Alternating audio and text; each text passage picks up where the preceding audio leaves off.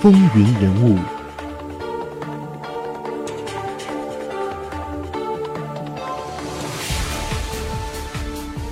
欢迎回到《风云人物》，我是华丽。在上一节的节目当中，我们讲到了肯尼迪要参选总统，那他其实面临着很多的困难，并不是轻易就能获胜的。在一九六零年十一月八日举行的大选中，肯尼迪以极其微弱的优势战胜了尼克松。当天夜里，虽然根据已经统计出的选票情况表明，肯尼迪可以充分肯定自己已经获得了胜利。但是，由于在宾夕法尼亚州、密苏里州、伊利诺伊州、明尼苏达州、密歇根州和加利福尼亚州的数字十分接近，无法做出判断，因此他拒绝宣布胜利。第二天上午，他起床之后，获知已经赢得了这六个州的胜利。事实上，加利福尼亚州还在混战当中，并且最终倒向了尼克松，但是这已经无关大局。直到中午，最终结果传来之后，约翰·肯尼迪才肯定取得了胜利。尼克松的新闻秘书发表了承认失败的声明后，肯尼迪才同意以当选总统的身份与媒体见面。其实，肯尼迪和尼克松之间的差距非常的小，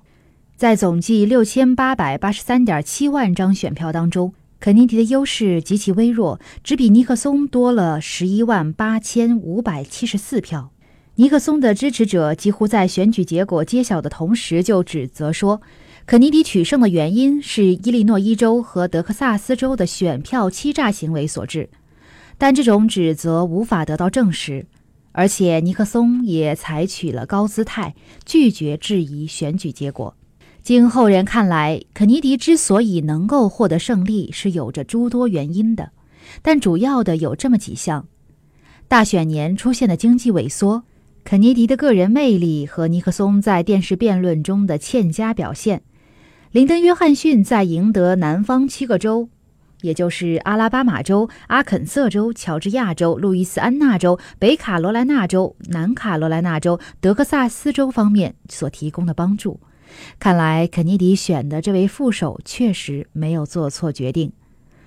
民主党内的团结一致和强有力的支持也帮助肯尼迪登上了总统宝座。还有就是黑人选民的大力支持，少数民族选民的大力支持，尤其是天主教徒，但远非仅限天主教徒的支持。尼克松在竞选过程当中提出的一些不明智的允诺。也侧面的帮助了肯尼迪获得最终的胜利。肯尼迪于一九六一年一月二十日正式宣誓就任美国第三十五任总统。他在就职演说当中对国际事务给予了极大的关注。他呼吁美国民众要承担起更多的义务，做出更大的贡献、牺牲。肯尼迪的就职演说与美国第三十二任总统富兰克林·罗斯福的第一次就职演说被并称为二十世纪最令人难忘的两次美国总统就职演说。共计一千三百五十五个单词的演说，成为激励型语言和呼吁公民义务的典范之作。肯尼迪从当选之后就开始考虑就职演说，他不想在演说当中偏激地指责当前事务。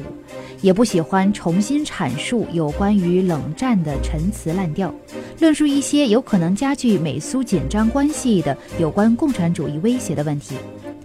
他希望用词可以激起和平的希望，确定一个新时代的乐观基调。虽然有来自社会各界的建议和许多记者、好朋友、作家、陌生人所提供的草稿和众多的资料。最终的讲稿却是由肯尼迪亲自撰写的。他想使讲稿能够流畅地表达自己的意图，显然他达到了这一目的。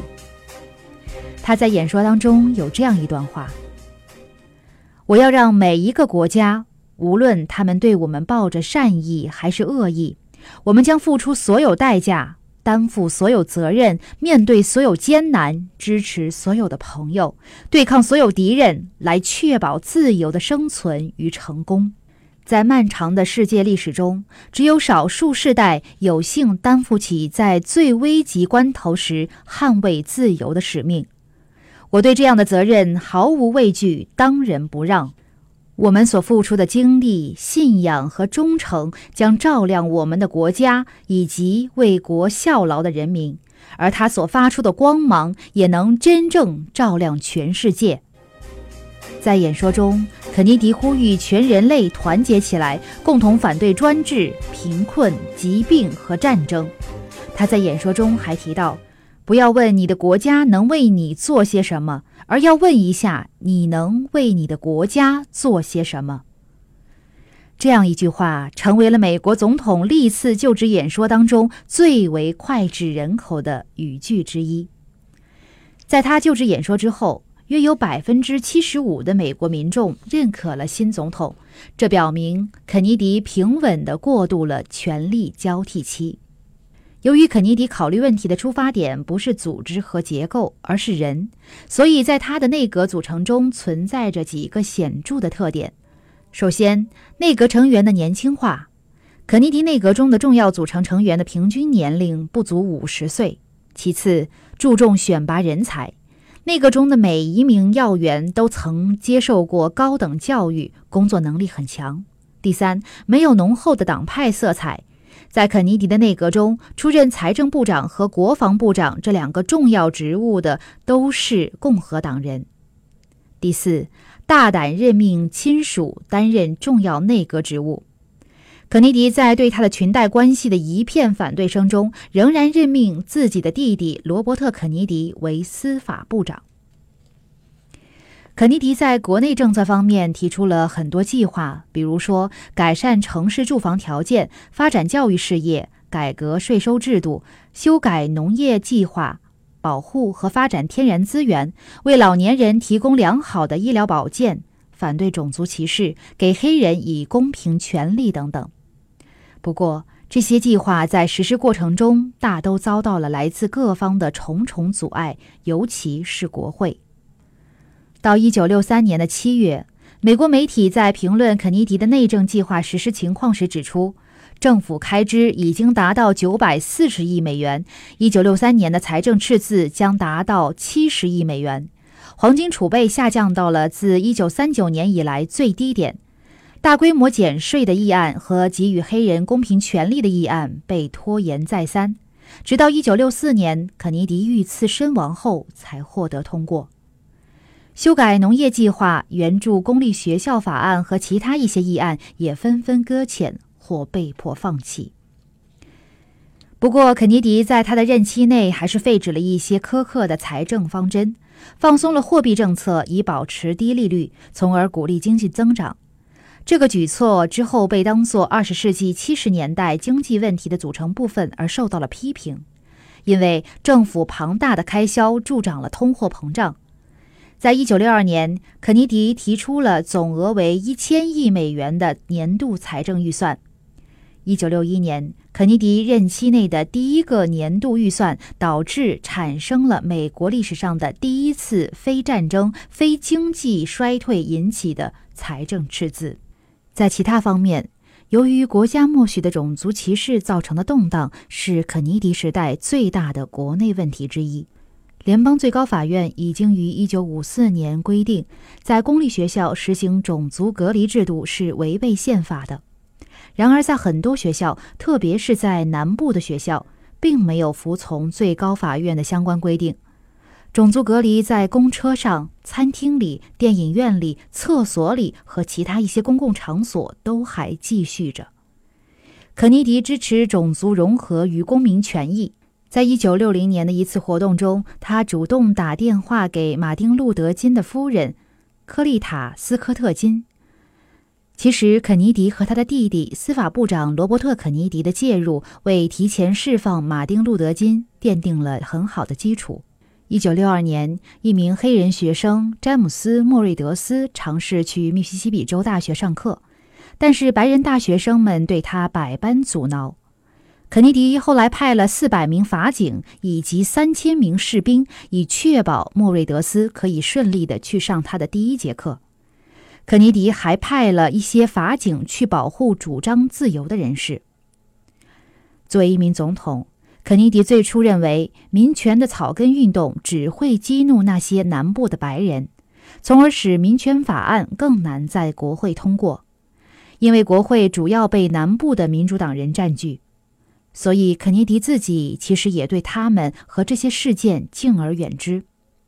但最后的结果就是，许多的民权领袖认为肯尼迪不支持他们以及他们所做的努力。但后来的一个事件让肯尼迪明确地表明自己站在民权这一边，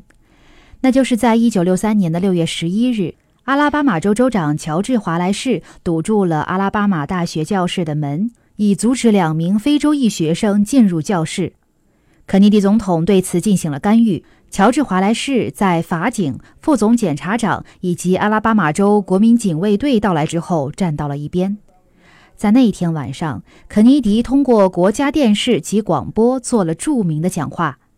肯尼迪的倡导最后变成了1964年公民权益法案。一九六一年，肯尼迪签署了行政命令，建立了妇女地位总统委员会。委员会统计显示，妇女仍然在经受着歧视。该委员会有关指出法律和文化障碍的最终报告于一九六三年十月，肯尼迪被杀前一个月发表。在移民政策方面，肯尼迪最初提出了一个全面的美国移民政策。后来成为了一九六五年美国移民和国籍法案，由肯尼迪的参议员兄弟爱德华·肯尼迪发起。